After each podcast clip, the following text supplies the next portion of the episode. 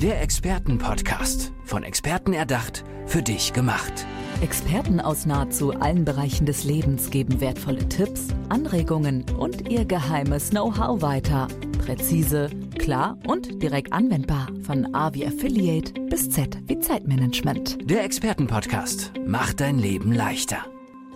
Und wie wir unser Leben leichter machen können, erfahren wir jetzt von Nina Grimm. Hallo Nina, schön, dass du da bist. Ein ganz herzliches Hallo, schön hier sein zu dürfen. Mein Name ist Johanna und ihr hört die neue Folge von unserem Experten-Podcast. So, Nina, ich bin noch keine Mutter, aber wenn ich irgendwann mal Kinder bekommen sollte, was hoffentlich irgendwann funktionieren wird, dann weiß ich, dass ich vielleicht auf jeden Fall zu dir gehen sollte. Vielleicht auf jeden Fall bitte unbedingt, Johanna. Denn du sagst, Eltern können nicht erziehen.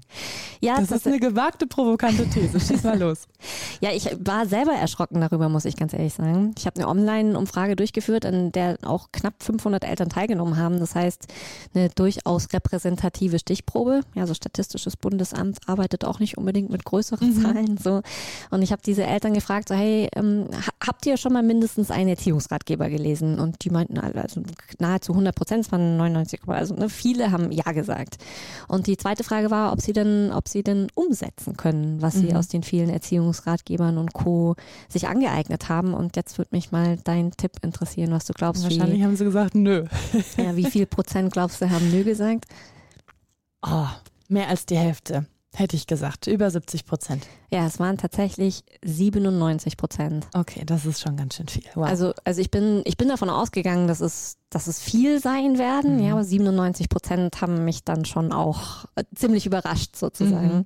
Aber auch wieder beruhigt, weil, weil ich meine, mir ging es ja selbst gleich. Ja, also ich stand ja auch genau an dem Punkt, dass ich allein durch mein Studium und durch die vielen Ausbildungen, die ich hatte, mit unfassbar viel Wissen Mutter geworden bin und aber eben auch einfach feststellen musste, dass das einfach im Chaos des Familienalltags ganz schnell hinten unterfällt und ich halt eben auch wieder zurückfallen in diese in diese alten Verhaltensmuster, von denen ich eigentlich längst wusste, dass die total Banane sind. Mhm. So, ja, deswegen war ich zumindest beruhigt, dass, dass ich nicht alleine bin mit dieser, mit dieser Herausforderung, sondern dass es ganz, ganz vielen anderen Eltern auch so geht. Du hast gerade schon gesagt, du bist äh, zweifache Mama mhm. und psychologische Familienberaterin. Das heißt, ja. du kümmerst dich um Themenschwerpunkte wie eben Erziehung, Familie, glückliches Zusammenleben mit Eltern und Kindern. Du hast aber auch ähm, Achtsamkeit als großes äh, Stichwort, ja, oder beschäftigst dich mit Achtsamkeit in der Familie, in der Erziehung. Und da bin ich auf jeden Fall jetzt mal äh, gespannt, was du uns darüber noch so erzählen kannst. Du hast gerade schon gesagt, auch du hast Erziehungsratgeber gelesen und auch du hast nicht alles umgesetzt. Mhm. Warum tut man sich denn damit so schwer? Warum liest man es dann überhaupt? Naja, also es ist ja schon eigentlich eine total schöne Entwicklung, dass sich mehr und mehr Eltern bewusst mit der Thematik befassen. Ja, und das, also das erlebe ich auch in meinem Beratungsalltag, dass, dass es ganz viele wirklich sehr ambitionierte Eltern gibt, die zum Beispiel sagen so, hey Mensch, ich möchte, ich möchte die Fehler meiner Eltern nicht wiederholen. Mhm. Ja, oder ich möchte es wirklich anders machen. Ich möchte es wirklich neu denken. Ich möchte es neu leben. Und die aber eben vor allem trotzdem in diesen Stressmomenten des Familienalltags ganz, ganz häufig wieder zurückfallen in diesen, in diesen Sog der alten Verhaltensmuster. So, ja, dass da fast schon so dieses Gefühl entsteht von so, es überkommt nicht, ja, wie mhm. so ein, wie so ein fremd, fremdes Wesen, das da auf einmal Besitz über einen ergreift, obwohl du, obwohl du eigentlich längst weißt, dass es dass es keine gute Idee ist, zum Beispiel dein Kind auszuschimpfen oder leere Drohungen in den Raum zu stellen und so weiter. Mm. Und das ist auch genau die, die Nische, die ich bediene. Ja, also ich bin für Eltern da, die, die eigentlich genau wissen, wie sie es leben möchten, mhm. beziehungsweise wie sie es nicht mehr leben möchten, aber die eben praktisch in der Umsetzung immer wieder scheitern. Mhm. Und für diesen Prozess ist dieser Schritt, sich Wissen anzueignen, eigentlich ein total schöner. Aber es ist halt eben der erste, es mhm. ist der erste Schritt. Mhm. Ja, also du, da ist natürlich schön, wenn du, wenn du Wissen im Hinterkopf hast, wenn du, wenn du Konzepte kennst und so weiter. Aber ich appelliere vielmehr dazu, dass wir Eltern uns das viel, viel häufiger zusprechen dürfen. Dieses ganze Wissen, das uns damit unter so als schlechtes Gewissen im Nacken sitzt, ja auch. Genau. Was? Auch, auch wieder loszulassen und mich frei zu sprechen, um wirklich in Kontakt zu kommen mit mir, mit, mit meinem So-Sein, mit, mit, auch mit dem So-Sein von meinem Kind und, und von hier aus es mir zu erlauben, wirklich meinen eigenen Weg zu gehen, anstatt die ganze Zeit zu versuchen, so mit verbissenen Zähnen jetzt auf Teufel komm raus, mhm. das Richtige machen zu wollen, weil es halt Erziehungsratgeber XYZ äh, mir so vorschlägt. Mhm. Das heißt, äh, die, äh, die Arbeit fängt eigentlich immer bei dem Elternteil an sich erstmal an. Das ist die harte Wahrheit, um die wir nicht mehr drum herum kommen. Ja, genau. Also ja, ich, ich arbeite, ich arbeite nur sehr bedingt äh, in, in, also mit dem Kontakt an, am Kind, sondern es fängt, es fängt mit den Eltern an. Mhm. Ja, mein, mein mein Lieblingsbild dafür ist, dass so diese Lösung im Außen, das heißt dann die, die konkrete, die, das konkrete Verhalten, das wir gegenüber unseren Kindern an den Tag legen dürfen, können, wollen, dann im Anschluss, wie so die, die, die Eltern, die ihre Kinder spontan gebärt haben, wissen, was ich meine. Es ist so die Nachgeburt der Plazenta. Ja, das, das, das flutscht einfach so raus. Das kostet nicht mehr wirklich Kraft. So die Geburt ist dich als Mutter, dich als Vater in deine Klarheit, in deine Kraft, in deine liebevolle Präsenz zu finden. So das, das ist die Arbeit, die es zu machen mhm. gilt. Ja, das ist die Geburt und alles, was dann, was dann im Außen kommt an Verhaltensweisen an deinen Kindern, das ist wie so das i-Tüpfelchen obendrauf. Das ist leicht, das flutscht dann einfach, das kostet keine Kraft mehr. Wie sieht die Arbeit, die du mit den Eltern machst, Mütter, Väter gleichermaßen, wie sieht das aus im Alltag? Wie können wir uns das besser vorstellen? Und wann sollten Eltern zu dir kommen? Immer? Naja, also wie gesagt, mein, mein Ansatzpunkt ist, dass, dass ich die optimale Ansprechpartnerin bin für Eltern, die eigentlich wissen, mhm. ja, dass sie zum Beispiel nicht mehr strafen möchten ja. oder dass sie nicht mhm. mehr so viel schimpfen möchten oder dass sie sich weniger als Paar vor ihren Kindern, Eltern, äh, ne, vor ihren, als Paar mhm. vor ihren Kindern streiten möchten und aber eben trotzdem immer wieder zurückfallen. So, und ich habe ein Fünf-Säulen-Konzept entwickelt, basierend auf meiner eigenen Forschung, aber auch aus meiner, einfach aus meinem Wissensschatz als Psychologin und äh, Psychotherapeutin, Neurowissenschaftlerin und den ganzen Know-how, das ich mir einfach auch über die Jahre angesammelt habe, das Eltern dabei unterstützt, diese, diese Lücke zwischen Theorie und Praxis zu schließen. Und äh, du hast es vorher schon kurz skizziert, so das, das Fundament, mit dem ich, also der, der Grund und Boden basically, mit dem ich arbeite mit den Eltern, ist Achtsamkeit. Das heißt, dass wir erstmal ein, ein Gewahrsein dafür entwickeln dürfen, ähm, was passiert denn eigentlich gerade in mir? Mhm. Also was entsteht, was entsteht in mir durch das Verhalten X meines Kindes? Oder bin ich vielleicht einfach gerade komplett erschöpft und habe gar keine Kraft mehr, jetzt überhaupt in eine Konfrontation oder in eine Konfliktklärung reinzugehen? So all das braucht ja erstmal einen, eine neue Form der Selbstbeziehung. Ja, so dass ich wieder in, in Beziehung zu mir selbst stehe und das entsprechend auch berücksichtige um mal so einen, einen zentralen ersten mhm. Schritt zu nennen in der Arbeit. Jetzt lauschen diesem Podcast wahrscheinlich auch viele Eltern und äh, denken sich gerade, wann kommt Ninas erster Tipp?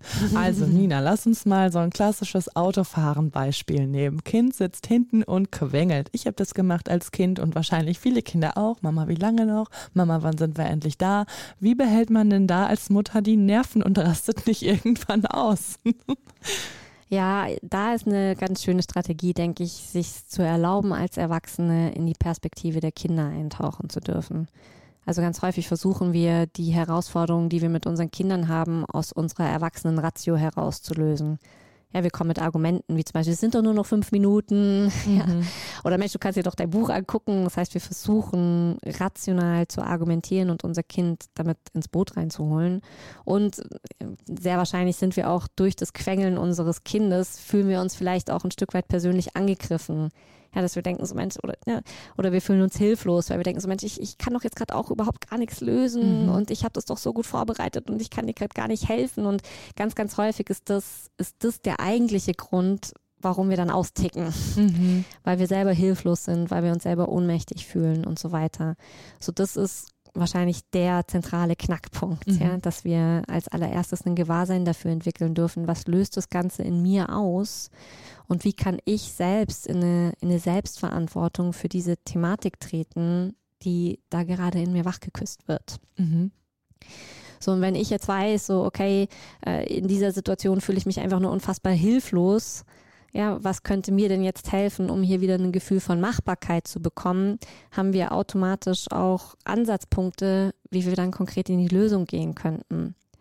Also zum Beispiel zu sagen, okay, also es gibt mir jetzt wieder ein Gefühl von Machbarkeit, ich stoppe jetzt an der nächsten, am nächsten Parkplatz, ja, und ich mache erstmal mit den Kindern nochmal ein Bewegungsspiel und, oder, mhm. und, und, oder ähnliches, ja, oder halt mhm. an der Tankstelle und sie dürfen sich nochmal eine Zeitschrift aussuchen oder, oder ähnliches. So, das meine ich auch wieder mit diesem, die eigentliche Arbeit beginnt, dass wir ein Gewahrsein für das entwickeln dürfen, was, was in uns entsteht Und wenn wir das haben, wird die Lösung im Außen leicht. Mhm. So, dann haben wir wieder Zugang zu dem, wie wir auch tatsächlich, ja, wo wir auch tatsächlich ansetzen können. Und ähm, so der, der andere Aspekt ist da natürlich auch einfach ein, dass wir uns erlauben dürfen, die Perspektive des Kindes einzunehmen und Verständnis dafür aufzubringen, dass es ja tatsächlich einfach stinke langweilig ist, in so einem Sitz mhm. ja, ja, festgeschnallt klar. zu sein mhm. und so weiter und das eben nicht als persönlichen Angriff zu bezeichnen. Das sagen jetzt natürlich viele, ja klar, natürlich bezeichnen, aber es löst ja trotzdem etwas in uns aus auf der Gefühlsebene. So und dafür in die Verantwortung zu kommen und dann wirklich in die Perspektive des Kindes einzutauchen und sich zu fragen, so hey, was hätte mir denn vielleicht Spaß gemacht als Kind, ja, beim Autofahren. Und dann fallen dir vielleicht auch schwuppdiwupp schon wieder ein paar Spiele ein, die du selbst cool fandest. Und du hast wieder, ja, auch hier wieder ein Gefühl von Machbarkeit, von Kontrollierbarkeit. Mhm. Und das ist so der, der Grundtipp, der wahrscheinlich im Alltag immer am besten, äh, bevor es eskaliert, angewandt werden sollte. Naja, das ist so ein Stück weit eine, eine Arbeit, die kannst du, die kannst du irgendwann in der Konfliktsituation selbst tun, aber das bedarf so ein Stück weit Vorarbeit. Mhm. Mhm. Ja, also wenn du jetzt gerade, also ich finde da das Bild der, des Surfers und der, der Fünf-Meter-Welle am, am, am treffendsten. Mhm. Erzähl also, uns gerne davon. Also wenn du Surfanfänger bist, ja, und du kommst an Atlantik und du standest noch nie auf dem Surfbrett. So, und die Metern, die, die Wellen sind da gerade so durchschnittlich so etwa fünf Meter hoch ja, dann würdest du ja never ever auf die Idee kommen zu sagen, so klar, ich schwing mich jetzt ins kühle Nass und dann auch noch die Erwartung an dich stellen, dass du diese 5-Meter-Welle jetzt am mhm. besten auch noch freudvoll äh, reitest, oder? Mhm. Würdest du niemals auf Nein, die Idee natürlich kommen? Nicht, natürlich nicht. Sondern das Erste, was du tun würdest, ist, dass du dir erstmal so einen, vielleicht so einen netten, knackigen Surflehrer suchst. Ja, und dann erstmal. Das hört sich schon viel genau. mehr nach mir an. so, und dich dann erstmal, ja, dann stellst du stellst dich erstmal an den Strand und du machst erstmal Trockenübungen. Mhm. Das heißt, du lässt dir erstmal erklären, so Mensch, wie funktioniert denn das mit dem Paddeln? Ja, wie kann ich aufstehen? Ähm, und dann allmählich beginnst du dich in seichtes Gewässer zu begeben. Mhm. Ja, dann, und dann, dann bist du irgendwann so richtig stolz auf dich, wenn du sagst, ey, jetzt habe ich mal so eine kleine Welle, ich bin sie geritten und ich habe sie gestanden, dann feierst du dich hoffentlich angemessen dafür, dass du diese erste Welle geschafft hast. Und genauso verhält es sich mit, mit den alten Verhaltensmustern. Also wenn wir, wenn wir Konfliktsituationen haben und den Anspruch an uns stellen, dass wir das alte, also dieses alte Verhaltensmuster in der Konfliktsituation durchbrechen wollen, das ist die Fünf-Meter-Welle. Mhm. Und das ist nichts, was du ohne Training einfach mal so aus dem Stand heraus hast. Aber die gute Nachricht ist, dass wir es trainieren können und dass das eigentlich sogar auch fast schon ein bisschen Spaß machen kann und vor allem, dass, dass wir schon durch das Training selbst als Familie näher zusammenrücken können und eine schöne Zeit miteinander erleben können. Das ist es ja eigentlich, das, was die Eltern am Ende vielleicht ja auch immer fasziniert das Zusammenleben wird danach einfach wesentlich einfacher, ne? Ja. Wenn man, wenn man gemeinsam daran arbeitet, ja. dass, äh, dass man im Alltag ein bisschen gelassener auch mit den Kindern oder anders mit den Kindern agiert. Trotzdem ist ja wahrscheinlich in, in gewissen äh, Situationen oder in gewissen Momenten ist es da dann auch mal in Ordnung, Erziehungs- oder sich anders durchzusetzen oder, oder tickt man da manchmal doch irgendwie aus? Passiert dir das manchmal auch? Wie kann man sich das vorstellen?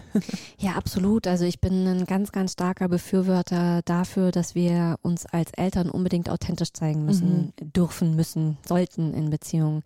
Also ich persönlich halt nichts bis gar nichts davon, ähm, den Anspruch an uns zu stellen, dass wir als Eltern irgendwie die ganze Zeit immer lieblich und liebevoll und mhm. zugewandt und gedacht hat, ja, also irgendwie so eine halbe Oktave, ja, irgendwie alles immer ruhig und liebevoll lösen müssen. Es sei denn, es ist natürlich dein Typus. Ja, mhm. wenn du mhm. von, von, von deiner Persönlichkeit her so bist, wunderbar. So, aber wenn du so wie ich halt eher so ein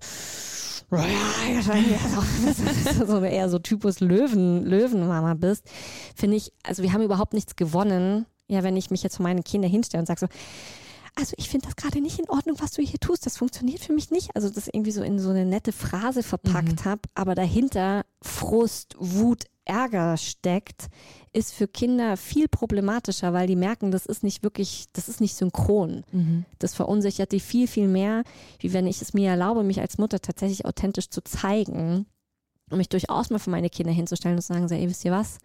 Das macht mich hier gerade so unfassbar wütend.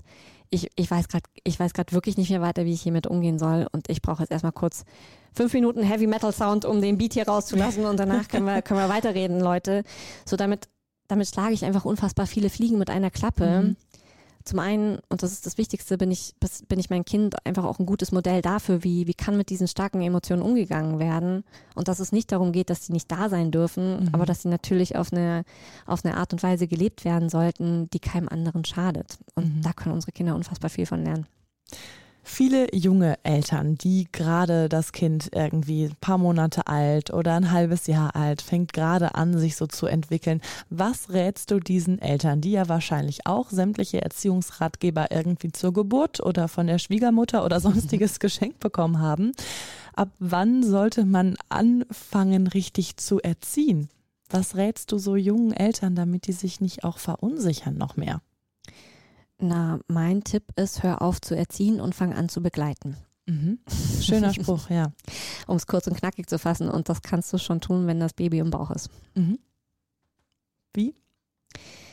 Mm, indem ich vor allem mich darin schule, dass ich meinen wachen Blick auf mein Kind richte und wirklich mit meinem Kind bin und den, es mir erlaube, im Kontakt zu mir zu sein und von daraus und von hier aus auf mein Kind zu blicken und damit zu sein, was gerade ist, ohne in irgendeinen Film abzudriften, wie es anders sein sollte, sondern es genießen, solange es geht, es bestaunen, was sich da vor dir ereignet und ja, den, dem Kind die Erlaubnis zuzusprechen, dass es, dass es seinen Weg in seinem Tempo gehen darf und vor allem den Anspruch loszulassen, dass du dass du irgendwas für dein Kind lösen musst oder dass du irgendwas ja mhm. Äh, auf Teufel komm raus erzeugen musst, sondern dir vielmehr die Erlaubnis zu sprechen darfst, an der Seite deines Kindes zu sein, wenn es eine Herausforderung hat mhm. und dass es nicht deine Pflicht ist, es zu lösen, sondern zu begleiten. Hast du noch einen Tipp für Eltern, ähm, sich ein bisschen selbst zu schützen vor Tipps von anderen Eltern, die äh, höher, schneller, weiter und so fort? Was rätst du da, äh, ja, Eltern, die sich ihr da irgendwie Sorgen machen, nicht genug zu erziehen oder nicht genug zu sein, vielleicht auch für das Kind? Äh, lächeln und nicken und stumm adaptiert. ja, ich denke, das ist tatsächlich eine der größten Herausforderungen der heutigen Elterngeneration, ja, dass wir so unfassbar vielen Impulsen ausgesetzt sind und dass wir einfach auch durch die ganze soziale Medienwelt ja auch diese Vergleichbarkeit so unfassbar steigt. Ähm, und ich denke, es ist, es ist zu einfach zu sagen, so hör auf, dich zu vergleichen, weil da kommen wir nicht wirklich drum rum. Mhm. Ja, es ist auch zu einfach zu sagen, so hör doch mal auf, so hohe Ansprüche an dich zu stellen, weil die sind ja eh da. So dass meine Einladung vielmehr ist, erlaubst dir zu fühlen, dass du gerade unter Druck bist, dass du dich gerade vergleichst, dass da vielleicht unangenehme Gefühle dadurch in dir entstehen und sei einfach für ein paar Momente damit. Weil das ist die perfekte Grundvoraussetzung dafür, dass du genau das dann auch loslassen kannst mhm. und dich wieder mit diesem Wissen verbinden kannst, dass du einzigartig bist, dass dein Kind einzigartig ist und dass dir da kein anderer irgendwie was Besseres sagen kann als dein, deine ureigene Intuition, die eh in dir ist. Sehr schön. Dankeschön an dieser Stelle, Nina, für diese ganzen Ratschläge, die du vor allem den Zuhörenden hier auch schon mit auf den Weg gegeben hast. Du hast ein Buch geschrieben, ein Spiegel-Bestseller. Lass uns da noch kurz drüber schnacken. Das macht einen wahrscheinlich sehr stolz, oder? Ja, ich bin tatsächlich ziemlich kreischend durch die Wohnung gelaufen. das glaube ich dir. Ja. ja, im Grunde genommen äh, ist das Buch eine Marktlücke und ähm, wahrscheinlich auch der Grund, warum es so erfolgreich geworden ist, ähm, weil das genau da ansetzt, wo die vielen Ratgeber, die ich gelesen habe, alle aufgehört haben. Ja, nämlich bei den, bei den Schwierigkeiten in der praktischen Umsetzung. Hat auch einen ganz tollen Titel. Hätte, müsste, sollte. Genau.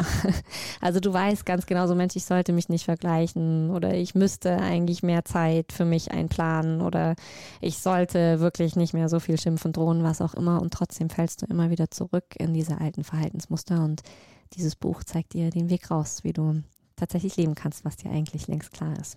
Und das sollte vielleicht neben den klassischen Erziehungsratgebern dann doch Einzug ins Bücherregal bekommen. Das wäre und wird sicherlich äh, viele Eltern ähm, ja helfen.